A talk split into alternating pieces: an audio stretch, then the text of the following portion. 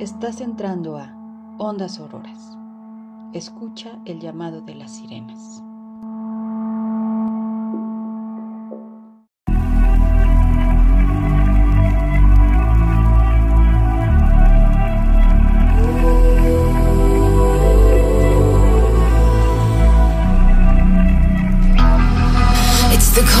Before the storm. Things aren't as they were before.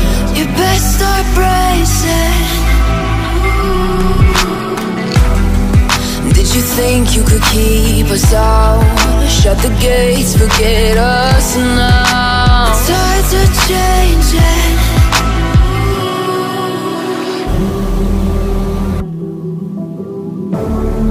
Can you hear the sound? Can't stop us now.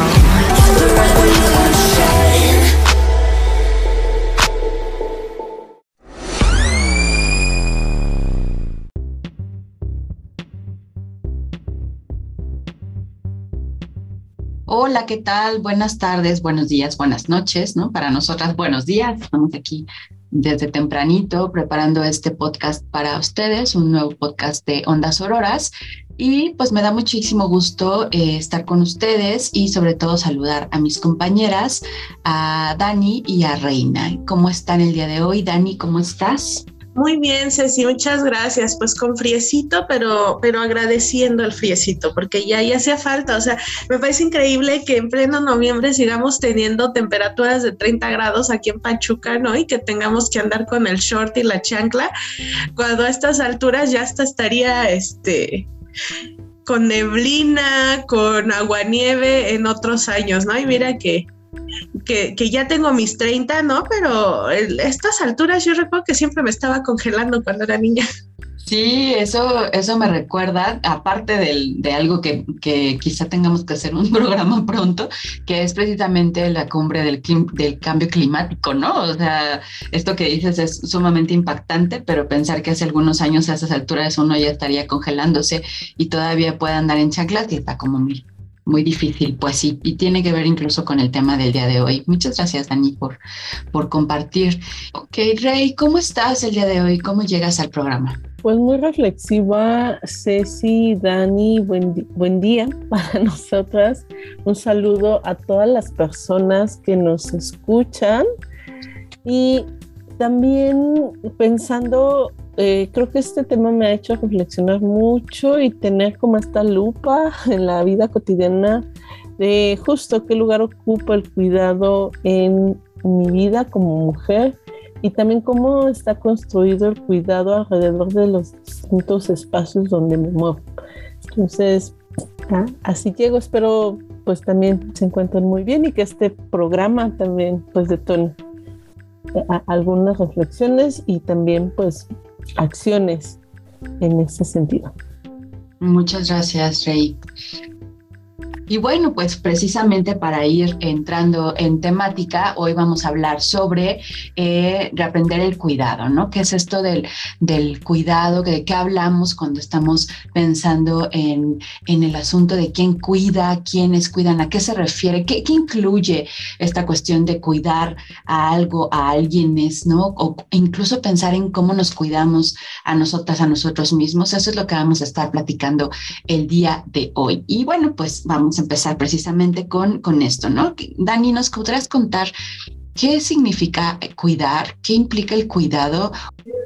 Gracias, amiga. Ay, mira, este es un tema que precisamente en estos momentos de mi vida me está atravesando muchísimo, porque estoy, estoy en un contexto reciente, ¿no? De que mis padres se divorciaron eh, y precisamente ahí hubo un tema con los cuidados. Mi mamá siempre ha sido ama de casa y, y pues creo que por primera vez así pude ver de forma muy, muy clara, muy tangible y muy real cómo eh, en pleno 2022 hay una invisibilización tan grande del tema de los cuidados, ¿no? O sea, cómo son desechados, invisibilizados, dados por hecho. Y que además, este, bueno, además como la mayoría de ustedes saben, eh, si nos han escuchado anteriormente, pues yo soy eh, acompañante de aborto con medicamentos. que pues bueno, es, es una labor de cuidados, ¿verdad? Es una labor de cuidados que además es, es voluntaria, que la mayor parte del tiempo no se paga y que además ha sostenido eh, en, los, en los últimos años, ha sostenido el movimiento abortista en México. Hace unas dos semanas aproximadamente tuve la oportunidad de, ser becada para acudir a la conferencia regional de la ONU Mujeres y CEPAL respecto al, a las mujeres, niñas y adolescentes. ¿no? De todo el tema del foro feminista de la conferencia regional y la conferencia regional en general se centró precisamente en este tema, en las sociedades de cuidado. Y creo que sí es un llamado muy, muy de mucha alerta y muy grande y muy importante y muy urgente, pues para las instituciones, para el movimiento, pero también para las agendas feministas. Creo que estamos en un momento que de verdad es grave y que mucho de esto se agravó a partir del COVID-19, ¿no? los impactos que, que hubo al respecto del tema de cuidados, increíble, impresionante y que además es cercano a todos. ¿eh? O sea, esto, esto sí es inevitable que, que no toque la, la, realidad de cada persona que, que estemos escuchando esto, ¿eh? independientemente de nuestro sexo, de nuestra identidad de género, de nuestra orientación sexual, de nuestra posición socioeconómica, todo, todo lo que quieras tú el tema de cuidados nos atraviesa a todas, a todos y a todos. Y, pues bueno, yendo a la pregunta en sí misma, ¿no? O sea, ¿qué, es, ¿qué implican los cuidados? ¿Qué son? A ver, como la definición larga, pues vendrían a ser como todas estas actividades que regeneran pues diariamente y hasta generacionalmente el bienestar físico y emocional pues de nosotras como personas, ¿no? Eh, pero más allá de eso, pues es que los cuidados incluyen todas esas tareas cotidianas, pues de gestión, de sostenimiento de la vida, como el mantenimiento, como por ejemplo la casa, ¿no? Mantener los espacios, los, nuestra habitación, la cocina, eh, el cuidado de los cuerpos, ¿no? Que, ay, ya le dio fiebre al niño, la niña, este, tiene tosecita, ay, creo que trae este malestar estomacal. La educación, obviamente, ¿no? Quién se quedó con hacer las tareas con los pequeños cuando fue el COVID, ¿no? Y en realidad después del COVID y toda la vida. Eh, la formación de las personas, ¿no? O sea, como quién nos capacita para la vida diaria, ¿no?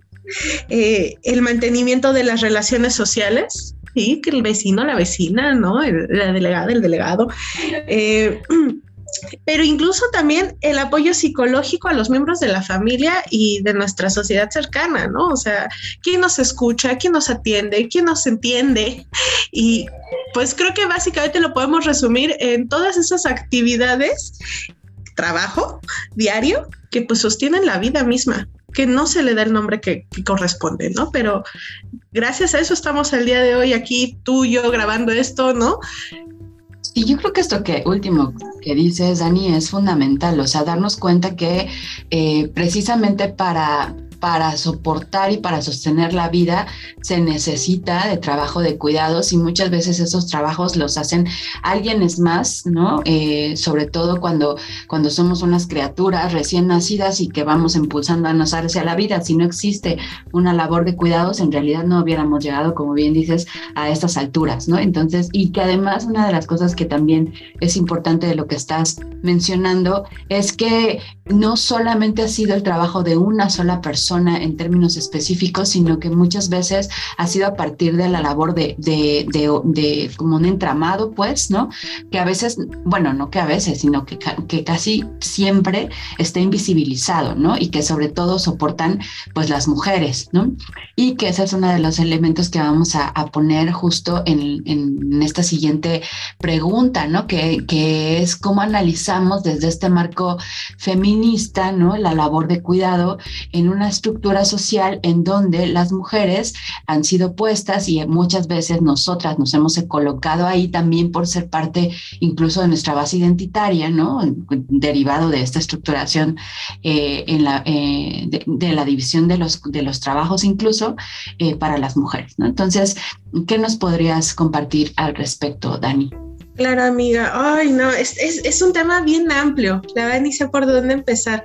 Pero creo que, creo que definitivamente es importante poner el ojo en eso, como que los cuidados siempre los hemos dado por hecho, ¿no? Los damos por sentados, entonces como que ¿no? Punto. O me lo tienen que hacer porque lo tienen que hacer. Hay gente que piensa así, o sea, como me tienen que tener mi ropa limpia, me tienen que tener mi, mi, suelo trapeado, ¿no? Sobre todo cuando hablamos muchas veces desafortunadamente de matrimonios, ¿no? Es como, este, como, como si sucedieran los cuidados por arte de magia, ¿sabes, amiga? O sea, como la casa está limpia porque así, así, así es ella, ¿no? Así es ella, recogida, trapeada, este, cálida, ¿no? Y, y, siempre ha habido como inclusive esta creencia como de, claro, las amas de casa se quedan pues a rascarse la, barriga, ¿no? Porque este, ¿no? Y, y, se pierde el punto que pues para mantener una casa hay que estar todos los días y que es un trabajo que nunca se acaba, o sea, hasta pararte al baño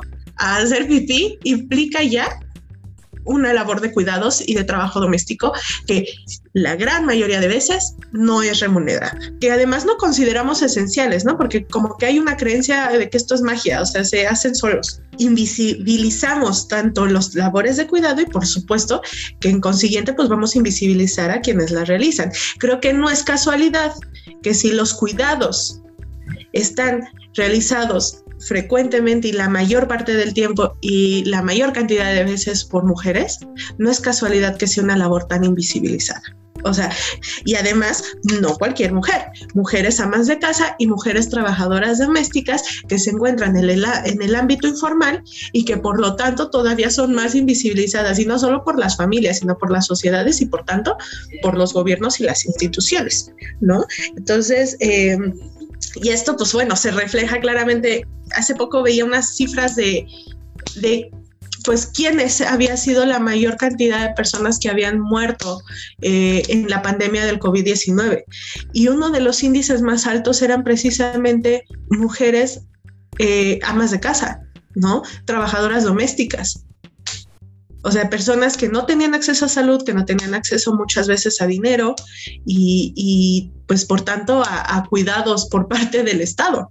O sea, el COVID tuvo afectaciones graves hacia las vidas de las mujeres y que por tanto en esta conferencia de CEPAL del 2000, ahorita 2022, pues se retoma el tema, ¿no? O sea, como se visibiliza el hecho de quiénes fueron las personas más afectadas dentro de nuestras sociedades y no hay lugar a duda que fuimos las mujeres, ¿no? Datos interesantes que... Eh, que, comentaban en, en, la CEPAL, pues fue hasta como de que el tiempo dedicado al trabajo doméstico y de cuidados no remunerado constituyen casi la mitad del tiempo total de todo el trabajo. Los trabajos de cuidado son la mitad.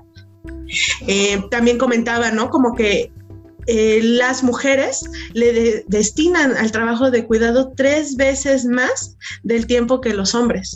Eh, que igual me, quedé pensando mucho, Ceci, que no, nunca lo había visto así, ¿eh?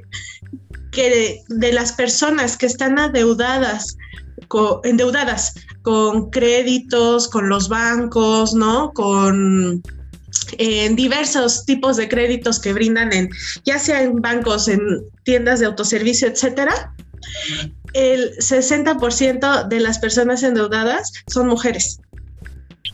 Las mujeres, pese a que muchas veces no están teniendo acceso a un trabajo formal, etcétera, etcétera, siempre son las mujeres las que están buscando la manera de seguir sosteniendo pese a endeudarse con ellas mismas, ¿no? Con estas grandes instituciones que muchas veces inclusive se vuelven abusivas en el tema de los, eh, eh, los intereses y otras cuestiones, ¿no? O sea, como las mujeres siempre están sosteniendo hasta las deudas familiares, o sea, se estaban proponiendo políticas interesantes, ¿no? Sobre todo se establecía como el inicio de la agenda para generar sociedades de cuidado. Estas sociedades de cuidado, pues lo que estarían buscando es cómo puede distribuirse de manera más justa y equilibrada pues, todos estos trabajos de cuidados no remunerados y pues todas estas responsabilidades domésticas, psicológicas, eh, académicas y hasta médicas que las mujeres tienen que estar sosteniendo todos los días, pero que se equilibre entre mujeres y hombres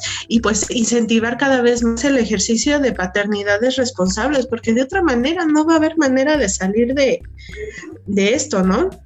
Otra de las cosas que proponen las sociedades de cuidado que, como las están nombrando eh, en, esta conferencia, es que se propone visibilizar y revalorizar el trabajo de cuidados como un trabajo clave para el bienestar de las sociedades y para el funcionamiento de la economía. Y por tanto, pues empezar a generar ya sea cimientos o por lo menos los andamiajes y políticas públicas necesarias, pues para que esto se traduzca en realidades que de verdad estén cambiando las, las vidas sociales, familiares, pero sobre todo las mujeres, las niñas y adolescentes, ¿no? Porque simplemente no estaríamos aquí el día de hoy si no hubiera habido una colectividad de cuidados y pues yo particularmente pues mi madre, ¿no? O sea, creo que todos podemos coincidir en, eso, que es la mayoría de nuestros casos. Obviamente, si hay sociedades de cuidado, por supuesto, como bien decías hace ratito, Ceci, o sea, no hablamos como de una sola persona, son grupos de personas, pero que suelen ser mujeres, ¿no?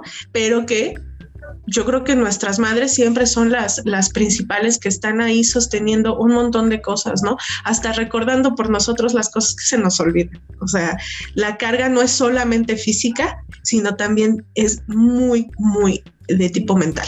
Y creo que son todas esas cosas que, híjole, hasta que no nos sentamos, lo vemos, lo apreciamos, a lo mejor hasta desde fuera, nos podemos ir dar cuenta de todo eso que damos por hecho y que sostiene nuestro día a día. Y creo que ahí es donde tiene que estar nuestra apuesta. Para poder exigir también tenemos que primero darnos cuenta de cómo atraviesan nuestras vidas diarias. Y creo que de ahí podemos ir partiendo, pues para generar como sociedades de cuidado. Nos, nos, das unos datos bien este, importantes, Dani, en esto que nos estás compartiendo.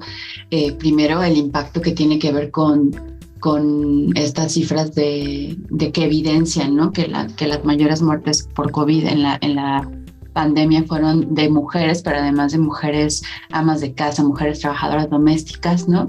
Eh, que por supuesto, cuando hacemos este análisis que tú estás compartiendo y además le metemos la cuestión de, lo descolonial y de las clases del, clasismo y del racismo, ¿no? Pues entonces nos damos dando cuenta, pues quiénes, ¿no? Finalmente son eh, los la sujeto que generalmente termina padeciendo toda esta estructura Em, pues justo que no tiene que ver con los cuidados, ¿no?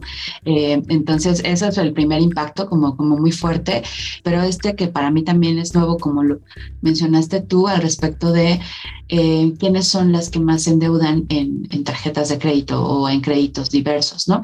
digo nuevo en el sentido de que no había visto la cifra, ¿no? Pero sin, sin, embargo, en la vida cotidiana puedo mirar claramente justo esto que estás diciendo, o sea, cómo eh, las mujeres, eh, para, para tratar de sostenerlas a las familias en términos económicos, pues claro, terminan, y de incluso deudas familiares, como bien lo mencionas, terminan asumiendo esa, esa responsabilidad igual, incluso a costa de sus propios créditos, ¿no? O sea, lo, yo tengo experiencias sumamente cercanas al respecto. Y con respecto a todo lo demás que nos has compartido y es cómo vamos transitando precisamente hacia, hacia una mirada que no tiene que ver con el cuidado individual, ¿no? O, de una sola persona responsable de los cuidados de una familia, por ejemplo, una comunidad, sino cómo lo hacemos para, para poner el asunto de los cuidados ahora sí al centro. Eh, claro, ahora, desde hace algunos años, ¿no? Yo creo que como quizá unos 10 para acá, se habla mucho de las sociedades de cuidado y ahora en este encuentro que tuviste, pues está claramente puesto en la agenda y que se ha trabajado desde, varios, varios enfoques. Eh, y también quisiera decir que no es una cuestión reciente, pues, es decir, em, en realidad creo que en nuestra, nuestras miradas eh, al respecto de la vida cotidiana, pues evidentemente tienen esta carga capitalista y moderno colonial de la que hemos hablado en, muchos, en muchas ocasiones, que se nos olvida que nuestras comunidades originarias tienen una lógica de cuidado que implica la colectividad. O sea, cuando, cuando pensamos que lo que yo haga tiene un impacto en el otro y que ese otro no solamente es el otro persona, sino es el otro, el otro ancestro eh, cerro, el otro ancestro medio ambiente, el otro ancestro la comunidad, ¿no? Eso nos habla de una manera totalmente distinta de pensar el cuidado y que eso eh, lo han rescatado pues todas las, las propuestas y pensamientos comunitarios, colectivos y descoloniales, que es lo que vamos a platicar a continuación. Y bueno, ahora me gustaría mucho preguntarte, eh, en términos de, estas miradas eh, descoloniales, ¿no? miradas desde, desde nuestros territorios del sur global, eh, ¿cómo entendemos el cuidado? ¿Cómo, ¿Cómo puede el cuidado ponerse en clave comunitaria? ¿no? ¿Tú qué piensas? Justo la pregunta es muy interesante porque al acercarnos a mm, explorar el lugar que ocupan los cuidados en la vida, aquí tenemos algunos posicionamientos también diferenciados, particularmente desde el enfoque de colonial. Hay un mm, eh, análisis de esta, de este foco centrado en el mercado laboral, que eh, recién cuando se coloca el cuidado como, como un espacio también político, como un espacio que nos hace preguntarnos qué lugar, en qué lugar estamos las mujeres y cómo se construye el cuidado, una primer acción eh, y posición es eh, contabilizar eh, en términos también incluso económicos, el cuidado. Y este paradigma eh, también coloca como columna vertebral pues los mercados. Entonces, desde un paradigma eh, más de colonial, lo que, se, lo que nos preguntamos es, pues, ¿dónde está la sostenibilidad del cuidado y qué es lo que hay que colocar en el centro. Si estas políticas, por ejemplo, de, por ejemplo, de conciliación entre la vida laboral, familiar, em, de cuidados, es la respuesta a lo que estamos viviendo.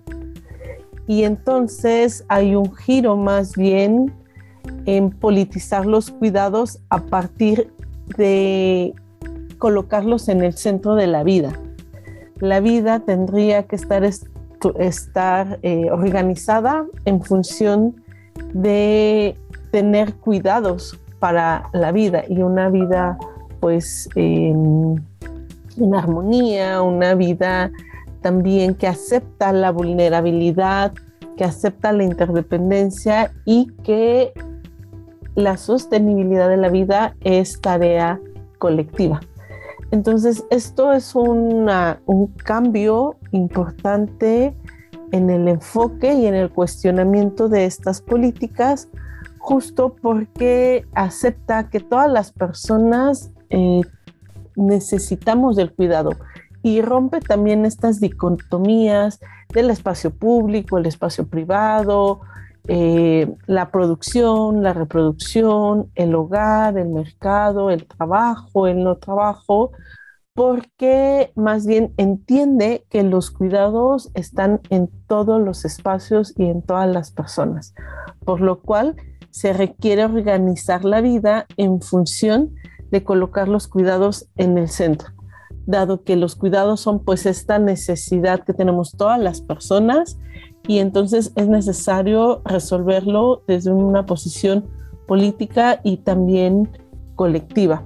Entonces, también se explora dónde quedan eh, como estas narraciones, eh, o sea, desde qué posicionamientos a veces nos vamos colocando y cómo estamos planteando también estas necesidades, visibilizando además algunas de estas políticas pues que las mujeres justo generalmente estamos atendiendo estas actividades, pero la respuesta no sería conciliar, como el tener que trabajar 8 o 10 horas, dedicarle dos horas a los cuidados o eh, que flexibilicen esos horarios y que haya como estas prestaciones, entendería que un poco las políticas actualmente sí se están dirigiendo hacia esta parte, pero desde esta mirada de colonial sí se cuestiona estas acciones y más bien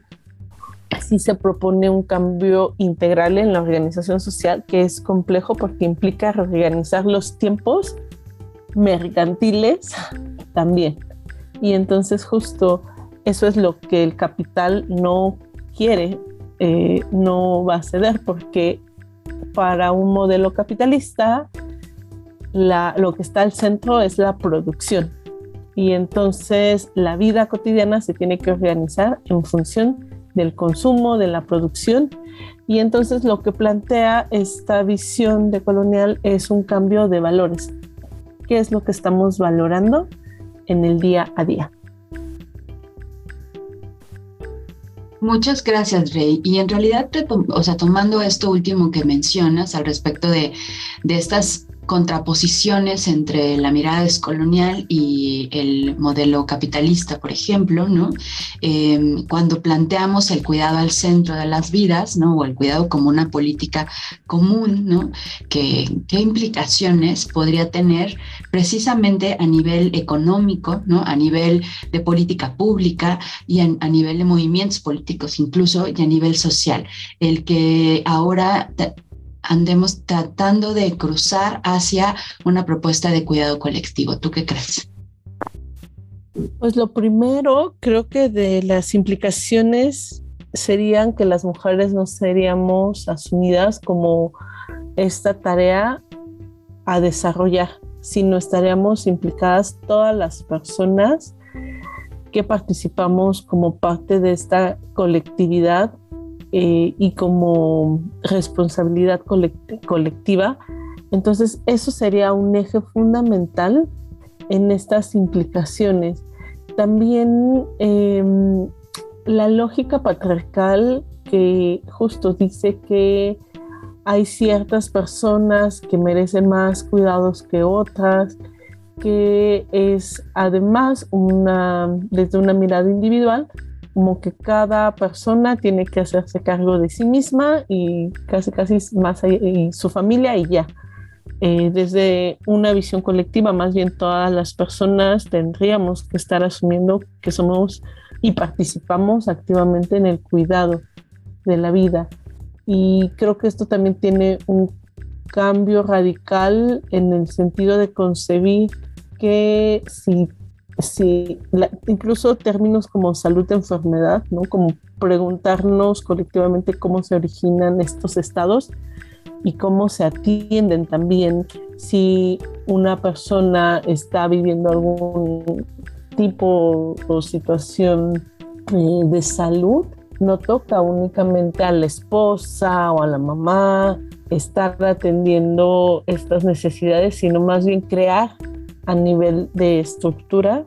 Esto un poco a veces lo podemos eh, ver sobre todo en, a nivel familiar, como en sistemas familiares en los que hay una red de apoyo, de cuidados eh, para atender esas necesidades y no, no se tocan desde una mirada individual, eh, que por ejemplo los las jornadas de cuidado en la noche, los cambios, la compra de medicamentos, como todo lo que implica en términos y pensando en estos escenarios de salud. Pero el día a día también requiere cuidados, entonces a nivel estructural implicaría nuevamente como lo colocaba, pues sí cambiar que nuestra vida esté orientada a cómo eh, qué lugar ocupa el tiempo, cómo se distribuye el tiempo familiar, eh, cómo está distribuido el tiempo para que tengamos condiciones de cuidar colectivamente la vida. Y también implica eh, introducir lógicas donde la eficiencia no es parte de lo que se está buscando, no estamos en una lógica de, producción y también priorizamos no el consumismo, sino más bien el tiempo para construir relaciones y afectos. Y aquí más bien me gustaría preguntar eh, cómo, cómo están estos tiempos justo distribuidos para organizar esos tiempos y dar un lugar eh, cotidiano y además constante de cuidado, de escucha, de atención. Eh, creo que también es, estos cuestionamientos resultan fundamentales, eh, ya que si no los tomamos en cuenta nos llevaría quizás nuevamente a pues situaciones de explotación donde las mujeres sí estamos participando en la vida productiva, estamos trabajando, estamos eh, repartimos los cuidados eh, entre, en, en, mejor de los casos, entre las personas que conviven en un mismo sistema, pero seguimos estando en situaciones de explotación, eh, condiciones precarias de, de la vida y esto también institucionalizado. Además que eh, la respuesta generalmente ante el tema de cuidado ha sido que, eh, que es responsabilidad individual, ¿no? Eh, como que si no tienes tiempo para comer, si no tienes tiempo para hacer un chequeo, si no tienes tiempo o dinero incluso para tener como un tiempo de descanso, unas vacaciones, es una situación individual cuando más bien hay un modelo eh, capitalista que no coloca, o sea, la vida no está diseñada para tener ese tiempo o ese dinero, sino más bien para que podamos ser productivos, para que estemos mentalmente sanos, eh, que sería el ideal para que tengamos eh, este tiempo, nuestra memoria, nuestra atención, nuestra inteligencia eh, enfocada en la producción. Y creo que también es, o sea, si estamos pensando el cuidado en estos términos, pues más bien estamos impulsando modelos también de explotación y no estamos priorizando el cuidado y la vida. Muchas gracias, Rey. En realidad nos vas poniendo un escenario que se vuelve incluso pensarlo es como complicado porque se tienen que modificar de base un montón de, instituciones, ¿no? Eh, para empezar, por ejemplo, el asunto de, la, de lo laboral, ¿no? Como para favorecer que no recaiga en, en, las mujeres principalmente el asunto de los cuidados y demás. Entonces, realmente tenemos un escenario complicado que no significa imposible, ¿no? Necesitamos empezar a dar pasos. Y entonces yo nada más, justo para ir cerrando, les preguntaría a sus, pues, ¿qué concluyen, ¿no? ¿Con qué se van? ¿Con qué te vas tú, Rey? Pues que el cuidado desde una visión colectiva eh, implica un cambio político y una apuesta también política, eh, pero creo que también es necesario asumirlo así, porque las políticas de cuidado tienen que ser justas y sostenibles, deben de sostener la vida y no deben de sostener una mirada eh, hacia, la, hacia el consumo, hacia la eh, hacia la vida mercantil, tienen que apostar más a un equilibrio. Lo que debemos de equilibrar no es estas políticas de conciliación entre la vida laboral, familiar y cuidados, sino lo que se tiene que equilibrar es que el sector público y el Estado asuman su responsabilidad de generar condiciones que las familias, las mujeres, las niñas carguemos menos peso de ese cuidado. Eh, necesitamos condiciones, necesitamos tener espacios que nos permitan desarrollarnos íntegramente eh, y el Estado tiene esa capacidad de dar respuesta. También que los mercados se responsabilicen más de las eh, de las formas en cómo han ido sumando al detrimento de la vida. Las empresas también tienen una responsabilidad, el Estado también en cuanto a regularlas, eh, pero también en esta calidad de, cuidados eh, y también de respetar los derechos de las personas eh, y dar espacios sí a estos espacios de cuidado pero es menos pesos, menos peso a las familias, a, las vidas individuales y más eh, esa responsabilidad la tiene que tomar el Estado, porque tiene además la capacidad y además pues también asumió la responsabilidad. Entonces, em, creo que también eso es importante. Y con esto justo me gustaría estar cerrando y también con estas preguntas internas de, de mirar en nuestra vida cotidiana cómo nos movemos y qué respuestas damos frente al cuidado. Muchas gracias, Rey. Y bueno, Dani, pues con todo esto que hemos discutido el día de hoy, ¿nos quieres compartir con qué te vas? ¿Cuáles serían tus conclusiones? Eh, como les platicaba, como que es un tema que me está atravesando mucho, que, que además me, me vuela la cabeza cada que leo cifras. Entonces, si bien eh, sé que no, no, es nuevo, yo a, lo mejor apenas me estoy sumergiendo en él, eh, pero por otro lado, también me da gusto que las instituciones estén visibilizando el tema, ¿no? Sé que es algo que se ha estudiado con anterioridad y todo, pero, pero el que las institu instituciones y los gobier gobiernos, que eh, son los que participan predominantemente en esta, en esta conferencia regional, que es intergubernamental eh, principalmente, pues me da gusto que que por lo menos ya estén metiéndolo en sus agendas, ¿no? O sea, como que tenga resultados benéficos pues para quienes quienes, quienes están asumiendo todos los días estas labores de cuidado y que no están siendo reconocidas de manera adecuada ¿no? Entonces, ojalá este sea un parteaguas, ojalá se integre, ojalá se integre las políticas públicas, a modelos económicos eh, que se están conformando y que retomar lo que siempre hemos dicho y que además el año pasado pues platicábamos demasiado dentro de los programas que era las afectaciones del COVID, ¿no?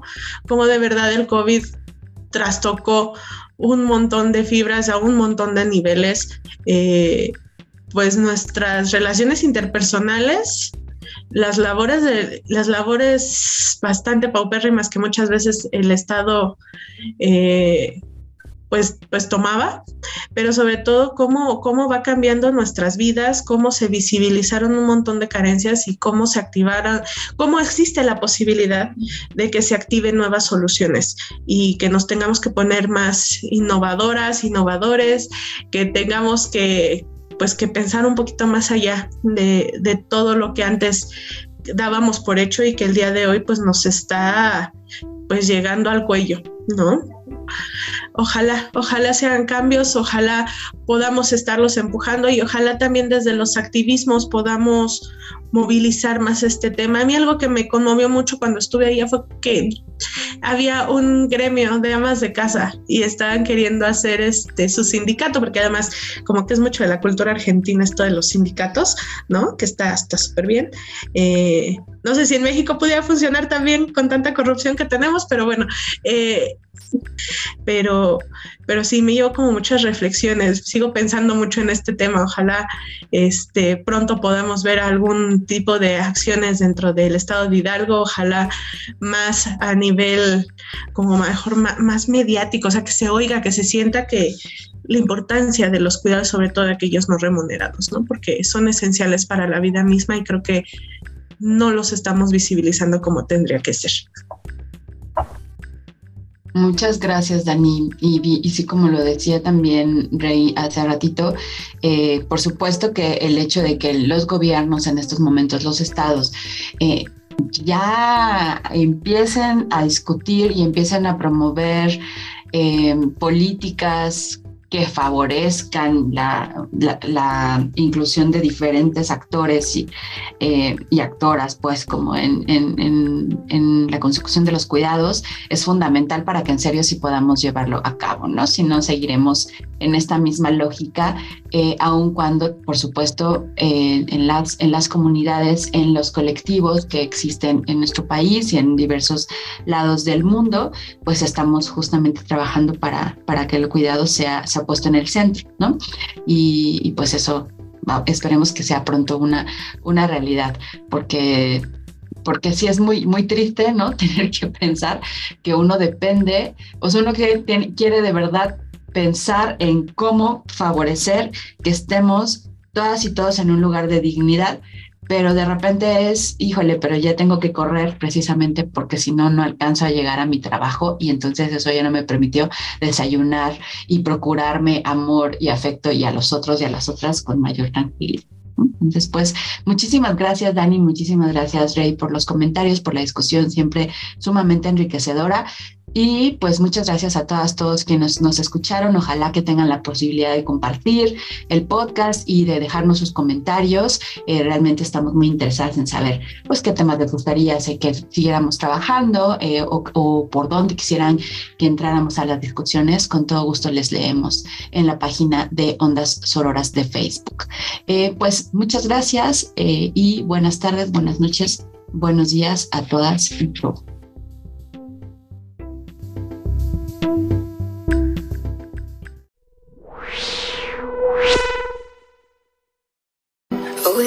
Backing down, know what we're doing. Things are about to change, it's evolution. Voices shake the ground, you feel it moving. We're the revolution.